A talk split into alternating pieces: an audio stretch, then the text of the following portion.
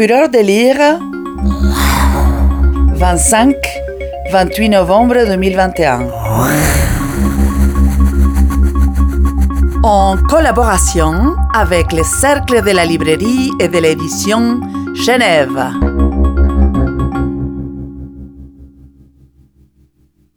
Alors bonjour à tous, nous sommes euh, ici à la librairie Payot euh, à Cornavin, dans la gare Cornavin. C'est euh, une librairie qui a ouvert en 2014, il y a déjà 7 ans. nous sommes donc 14 libraires qui nous succédons tout au long de l'année et tout au long de la semaine, puisque la particularité de cette librairie généraliste, c'est qu'elle est ouverte 7 jours sur 7 toute l'année, jusqu'à 21h, y compris les dimanches et les jours fériés. Donc ça c'est un petit mot pour présenter le magasin. Euh, un mot pour euh, vous parler du livre qu'on va présenter aujourd'hui. Donc c'est Un toit de Bernard Hutz, euh, publié aux éditions D'autre part. Pourquoi ce livre? Alors ce livre, moi j'ai décidé de vous en parler aujourd'hui parce qu'au départ, il m'a été conseillé par une collègue, Christine, qui travaille ici avec moi à la librairie Payot, à Cornavin. Euh, quand elle, c'est une collègue en qui j'ai une grande confiance. Je sais que nos goûts euh, de lecture se rejoignent assez souvent et que je suis ses conseils euh, souvent avec, avec confiance. Quand elle me l'a décrit, elle m'a dit, je cite, c'est un joli petit ovni plein de poésie. Et j'ai suivi son conseil. Donc d'abord l'objet. C'est un très bel objet, c'est un petit ouvrage très soigné de 115 pages. Euh, les éditions d'autre part, c'est un petit éditeur euh, genevois qui publie des livres de littérature suisse depuis 1997. Ils sont très reconnaissables, ils ont tous euh, la même, la même la même charte éditoriale et ils sont très jolis. Il y a un grand plaisir de lecture. C'est des petits livres très agréables à lire. L'histoire, enfin, on suit le narrateur qui est un homme veuf et qui décide de construire sa propre maison euh, sur un lopin de terre qu'il a récemment acheté. On se rend compte au fur et à mesure de la lecture que c'est une promesse qu'il avait faite à sa femme et que du coup il décide de bâtir de ses mains sa propre maison. Cette construction de maison va suivre sa propre reconstruction. Euh, et puis en parallèle, il se met à lire des textes, des livres que sa femme euh, lui a laissés, lui qui n'était pas lecteur. Et euh, en fait, au fur et à mesure de ses lectures, on s'aperçoit qu'il recroise le chemin de, sa femme dans ces livres-là. Et donc se pose la question de retrouver des êtres au travers de lectures communes. C'est un texte qui est plein d'empathie, qui est plein de poésie. C'est un texte sur le deuil, mais pas seulement. C'est aussi un texte sur les livres, mais pas seulement. C'est un texte qui est très beau, qui est plein d'espoir. Et c'est un gros coup de cœur ici à la librairie Payot euh, de Cornavin. Et je laisse la parole à Pascal qui va nous en lire un extrait. Quand j'étais gosse, ma mère me disait Si t'es énervé, t'as qu'à écrire pourquoi, ça te calmera. Je n'étais pas toujours d'humeur à suivre son conseil, mais quand je le faisais et qu'elle lisait ce que j'avais gribouillé, j'avais l'impression d'être un peu pris au sérieux. Je ne sais pas si écrire dans ce fichu carnet va m'apporter quelque chose. J'en doute. En y repensant, je crois que ma mère voulait surtout que je lui fiche la paix. Il faut dire qu'avec mes cinq frères et sœurs, elle ne pouvait pas passer ses journées à s'occuper de mon humeur. Avec l'âge, je suis devenu de moins en moins colérique. Et puis, avec Célestine surtout, une fois qu'on s'est trouvé, je n'ai plus jamais eu envie de m'énerver. En fait, ce n'était pas seulement parce que ma mère me prenait au sérieux que mes colères se dissipaient. Dès que je commençais à écrire, au moment où ma plume touchait le papier et que j'entendais bruisser le bec, c'était comme si le bouillonnement dans mon ventre se mettait à sortir de moi.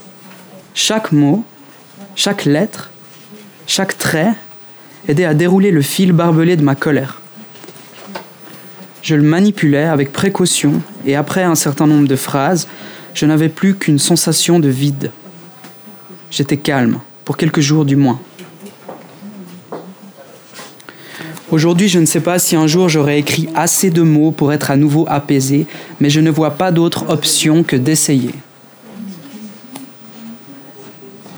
Voilà la situation. J'ai le week-end pour vider l'appartement et empaqueter mes affaires, puis dès lundi, je vais aller m'installer sur le terrain que je viens d'acquérir. J'aurais aimé qu'elle le voie, ce petit lopin de terre. Je suis sûr qu'elle l'aurait adoré. légèrement en pente, dans une clairière à l'écart du village, jusqu'à la lisière d'un petit bois où le sol est recouvert de mousse. Il n'y a qu'une étroite route en gravier pour y accéder. J'espère qu'on ne viendra pas trop m'embêter parce que je veux y construire une petite maison, alors qu'en réalité, je ne suis pas censé le faire. Le terrain, il n'a pas coûté assez cher pour qu'on me permette d'y vivre, mais moi, j'en ai marre d'attendre. Avec Célestine, on avait économisé pendant 15 ans pour acheter une petite maison qui aurait été rien qu'à nous. Malheureusement, on n'a jamais réussi à mettre suffisamment d'argent de côté. J'ai fait un plan de la maison. Elle sera modeste, plutôt du genre cabane, mais je pourrais l'agrandir par la suite. J'ai presque trois mois pour la construire de mes propres mains avant qu'il ne fasse trop froid.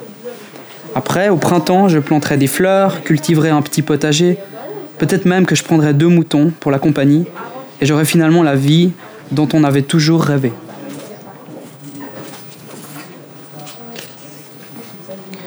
J'aimerais revenir sur la phrase que j'ai écrite l'autre jour. Ce carnet, ce n'est pas un fichu carnet.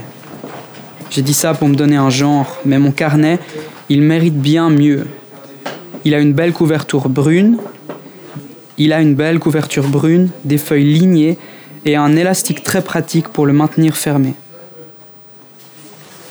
J'ai rendu l'appartement aujourd'hui. J'ai beaucoup pleuré, surtout en amenant certaines de nos affaires à la décharge mais je n'avais pas le choix, je ne peux pas tout garder, la maison n'aura que deux pièces, une pour y dormir et l'autre pour cuisiner et me laver. Je l'agrandirai l'année prochaine, pour un premier hiver, ça ira très bien. Devoir me débarrasser de son fauteuil m'a déchiré le ventre. Au milieu d'autres meubles abandonnés, hors du salon où il avait toujours trôné, il avait l'air d'un orphelin. En quittant la décharge, je me suis retourné et je l'ai imaginée assise en train de lire en pyjama. J'ai dû me donner un coup au cœur pour ne pas rester sur place. J'ai gardé notre lit. Je n'aurais jamais pu le jeter. Celui-là, c'était notre nid. Et j'ai aussi conservé ses bibliothèques. Elles iront dans la chambre. Comme ça, je serai entouré des livres qu'elle a lus. Quand je suis arrivé sur le terrain en début d'après-midi, il faisait grand soleil. L'herbe avait beaucoup poussé jusqu'à hauteur de genoux. J'ai couvert les meubles de notre passé commun à l'aide d'une grande bâche. Je ne pouvais pas les installer tout de suite et il fallait bien les protéger de la pluie. J'ai aussi mis en place la tente de camping pour dormir les premiers temps et j'ai sorti de la voiture les outils et le matériel de construction. Ensuite, je suis reparti en ville pour faire le plein de nourriture surtout des boîtes de conserve et des aliments qui se gardent. Le haut du terrain sur lequel je vais construire, la maison est délimitée par la petite route de gravier. Ensuite, il est en pente et se termine en bordure de forêt. Je ne serai pas trop à vue. Il y a des arbres sur trois côtés et la crête de la colline sur le quatrième. Le village est à plusieurs kilomètres, alors il y a très peu de passages. Demain, je me mettrai à la tâche. Ce soir, je suis juste content d'avoir tout amené ici. En principe, je n'aurais pas besoin d'aller acheter de la nourriture ou du matériel avant plusieurs semaines. J'ai fait un petit feu et je mange une soupe de tomates en contemplant le pré qui aurait pu devenir notre paradis, à ma Célestine et moi. À mon réveil, ce matin, je sortais d'un drôle de rêve. Une coccinelle fonçait droit vers le soleil je lui criais de ne pas s'y brûler les ailes. Elle ne m'écoutait pas et se désintégrait petit à petit. Il n'y a pas beaucoup d'insectes que j'aime, mais les coccinelles, on n'a pas envie qu'il leur arrive des misères. J'ai mis mes lunettes et suis sorti de la tente. Je me suis préparé un thé sur le réchaud à gaz en grignotant quelques biscottes avec de la confiture. Après, muni du plan de la maison, j'ai étudié un peu le terrain, creusant de petits trous à différents endroits pour voir la nature du sol. Assez vite, j'ai trouvé un coin où il suffisait d'enfoncer la pelle de 20 cm pour tomber sur des cailloux. Je me suis dit que les fondations seraient plus stables avec des pierres. J'ai circonscrit une surface de 3 mètres sur 5 avant de commencer à bêcher. Vers midi, cette étape était achevée et j'étais plutôt content. On pouvait déjà voir l'emplacement exact où se dresserait la maison.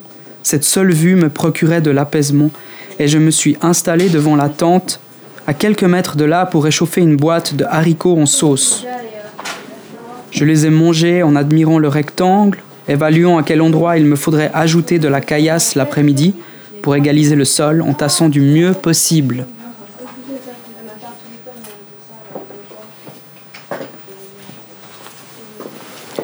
On n'a jamais fait de camping avec Célestine. On en parlait souvent, on s'imaginait devant un feu en train de griller des légumes au bout d'un bâton. Au fond, je ne sais pas pourquoi on n'y est jamais allé. Mais ce n'est pas si grave parce qu'avec elle, s'imaginer faire quelque chose, c'était tout aussi bien que de le faire. Elle me racontait comment on, serait heureux à écouter les bruits de la nuit ou à regarder le feu.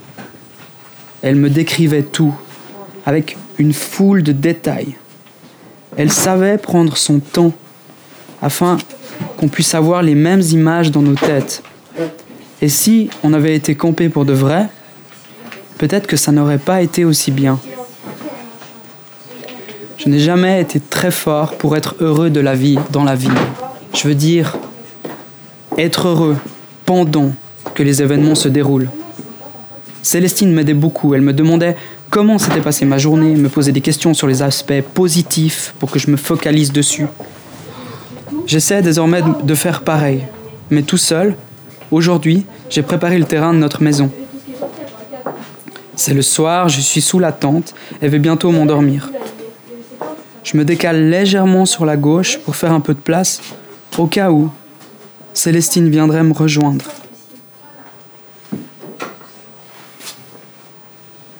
Pour être franc, je ne suis pas le meilleur bricoleur au monde. J'ai déjà construit des cabanes dans mon enfance, mais ce projet, c'est une première pour moi. J'ai acheté deux ou trois ouvrages. J'ai acheté deux ou trois ouvrages pour m'éclairer seulement. Quand je me mets à les lire, je perds vite le fil. Heureusement, il y a des schémas pour aider à s'y retrouver. En fait, j'ai la croyance, peut-être un peu primitive, que se construire un abri, on devrait, tous en être capables, au fond de soi. La principale contrainte, c'est l'arrivée dans quelques semaines du froid et des intempéries. Je n'ai pas trop envie de dormir sous tente quand il se mettra à neiger, alors je vais commencer à, construire une cabane en bois. Ça me permettra d'être à l'abri avec mes meubles. Les murs seront, seront constitués de troncs assemblés les uns sur les autres. Dans un premier temps, le, toit, sera fait de simples planches, planches auxquelles sera fixée une bâche, histoire que l'eau ne s'infiltre pas à chaque averse. L'avantage d'une telle structure est d'être perfectible à volonté. Au final, je compte monter des murs en pierre autour de l'armature de bois avec de la paille entre les deux pour l'isolation. Et pour le toit, ça me réjouit d'y penser. Des tuiles en ardoise. Des tuiles en ardoise. Les seuls éléments que je devrais acheter en plus des planches sont les vitres des fenêtres avec leur cadre et une porte. J'ai trouvé des modèles assez bon marché dans un joli style anglais. Célestine aurait adoré ça. Aujourd'hui, j'ai abattu une dizaine de troncs. Ils font environ 5 mètres de long pour un diamètre de 20 cm. J'avais repéré les arbres assez rapidement et le travail à la hache n'a pas duré si longtemps. Ce qui a vraiment pris du temps, c'est d'enlever l'écorce. Apparemment, il vaut mieux s'en débarrasser car si elle tombe une fois la cabane montée, ça peut tout chambouler. Et puis, de toute façon, je préfère une construction en bois clair.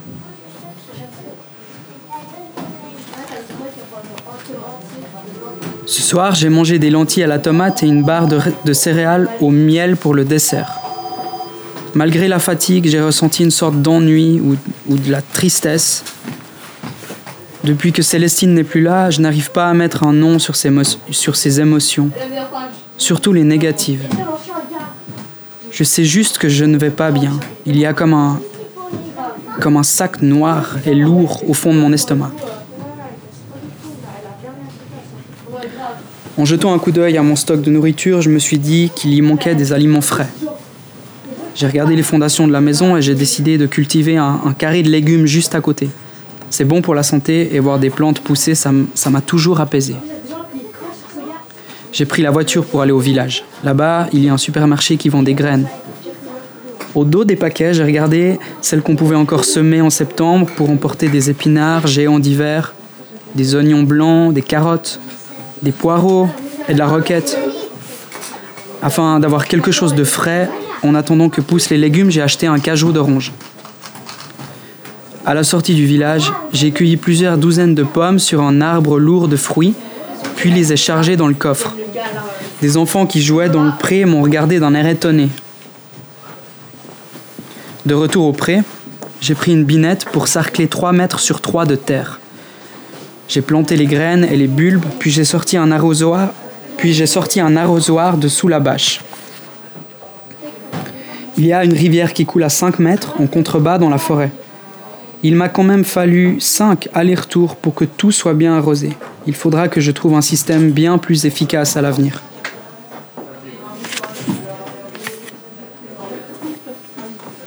Plus tard dans la journée, j'ai coupé et paré une nouvelle dizaine de troncs, de 3 mètres de long cette fois, pour la cabane en largeur. Demain, je commencerai à les assembler, ça me motivera pour la suite. Si je ne faisais que couper du bois durant deux semaines, j'aurais l'impression de ne pas avancer. Mieux vaut varier un peu les tâches. Le soir, j'ai mangé des pâtes recouvertes d'un filet d'huile d'olive et d'épices en poudre. Pour le dessert, j'ai croqué une pomme. Après, j'en ai eu marre d'être seul avec mes pensées, alors je suis allé regarder sous la bâche la collection de livres de Célestine. J'en ai pris un au hasard, pas trop épais, et suis retourné, m'asseoir vers le feu. Je ne suis pas un lecteur, tout le contraire de Célestine qui emmenait toujours un livre avec elle dans son sac quand on sortait de la maison au cas où. Parfois, elle me lisait un bouquin entier à voix haute pour qu'on partage les mêmes émotions. Et ça, j'adorais. Tout seul, je n'ai jamais réussi, ce n'est pourtant pas faute d'avoir essayé. Elle me conseillait telle ou telle histoire, mais dès que je commençais à lire, la première phrase, tout ce que j'entendais, c'était ma propre voix, qui d'ordinaire ne prononçait pas des phrases aussi bien tournées. Alors ça me déconcentrait. Célestine, elle avait un don pour lire. Et en me laissant guider par sa voix, j'entrais enfin dans le récit.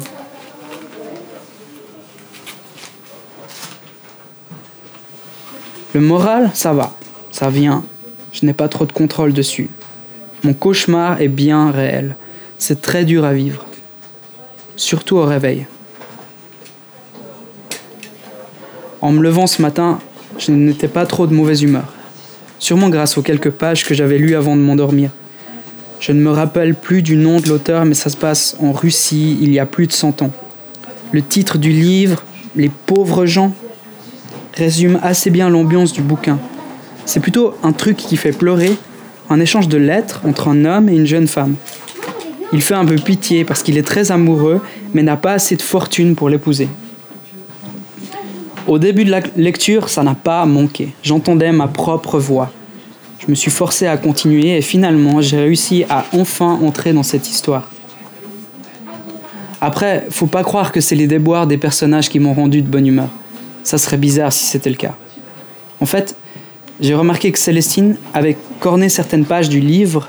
Elle m'avait raconté qu'une fois qu'elle pliait la page quand elle aimait vraiment une phrase. Elle m'avait raconté une fois qu'elle pliait la page quand elle aimait vraiment une phrase. Elle pointait le coin de la feuille sur les, sur les mots en question pour pouvoir les retrouver facilement. Par exemple, j'oubliais presque, écrivez-moi tout, absolument avec le plus de détails possible sur votre vie quotidienne. Ça m'a comme électrocuté. J'ai eu l'impression que cette phrase m'était destinée. Bon, en y réfléchissant, je me suis évidemment dit que Célestine ne pouvait pas savoir que j'allais me mettre à écrire un journal intime, donc elle devait juste la trouver jolie. Mais quand même, une pareille coïncidence, ça laisse songeur. Après, je me suis précipité vers la collection de livres, plusieurs centaines sous la bâche. La plupart des bouquins semblaient avoir des pages cornées. Toutes ces phrases importantes à ses yeux que je pourrais découvrir à mon rythme. Pas question de les lire à la suite, ce serait du gaspillage, et je ne les comprendrais pas, et je ne les comprendrais pas forcément hors contexte. Ces phrases sont la promesse de retrouvailles inespérées avec ma femme. Je voudrais les savourer. Depuis deux jours, j'ai commencé à assembler les premiers rondins, en faisant des incisions dans les troncs pour qu'ils puissent s'emboîter les uns dans les autres. Ça m'a pris un certain temps de bien comprendre la technique, mais les murs font déjà presque un mètre de hauteur. Je me suis aussi occupé du potager, il faut l'arroser régulièrement, même s'il n'y a pas encore de pousses. Et puis, je me suis amusé à entourer le jardin avec de petites pierres pour éviter que l'herbe s'invite à l'intérieur. Et aussi parce que ça fait joli. Cet automne, la récolte sera modeste, mais je me réjouis de l'été prochain.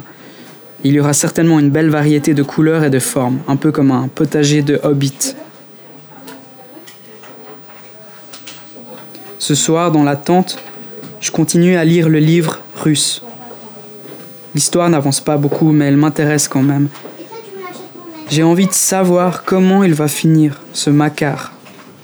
Et puis, depuis le coup de la page cornée, j'ai vraiment le sentiment que la lecture me rapproche de Célestine. Je l'imagine dans son fauteuil en train de lire les mêmes mots que moi. Il n'y a plus qu'elle est le texte. Rien ne la déconcentre. Et à présent que je le lis, le même livre qu'elle, c'est comme si moi, je pénétrais dans son monde. Elle me tend une main que je prends en la serrant pour m'assurer de sa réalité. Et soudain, elle s'exclame. Ce pauvre Maca, il ne voit donc pas que cette fille n'est pas amoureuse de lui Là, à cause du choc, je me suis réveillé.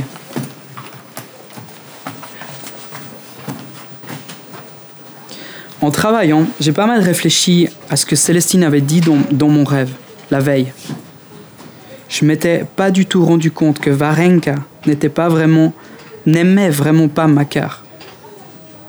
Je voyais ça comme une vraie histoire d'amour. Je n'ai jamais beaucoup lu, à part quand j'étais tout petit. Et dans les films, ça finit toujours bien, ou presque, alors que je n'avais pas imaginé un seul instant que les sentiments n'allaient que dans un sens. Mais en repensant à certains détails, par exemple le fait qu'elle écrive des lettres quand même moins souvent que lui, ça m'a paru de plus en plus évident. Il a beaucoup plu pendant toute la journée.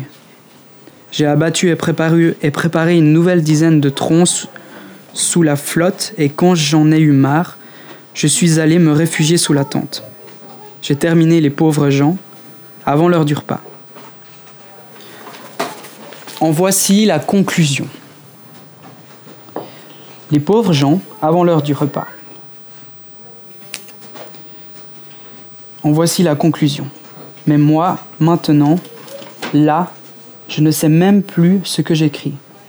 Et je ne corrige pas le style, j'écris juste pour écrire, juste pour en écrire un petit peu plus. Ma petite colombe, mon ami au vous, mon ami à moi. C'était vraiment émouvant. Et à cette page du livre, le papier était gondolé. Des gouttes qui avaient séché, des larmes de ma Célestine. Ça lui arrivait de pleurer en lisant. Alors, ce n'était pas impossible. Je les ai fixées un long moment, ces traces. Ensuite, j'ai refermé le livre, l'objet auquel je tiens le plus désormais, me donnant presque l'impression que ma femme était encore avec moi.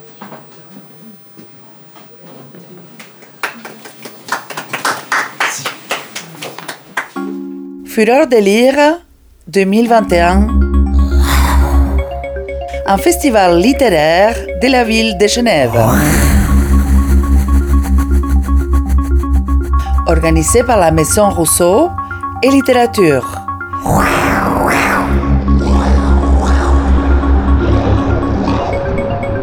« 25-28 novembre 2021.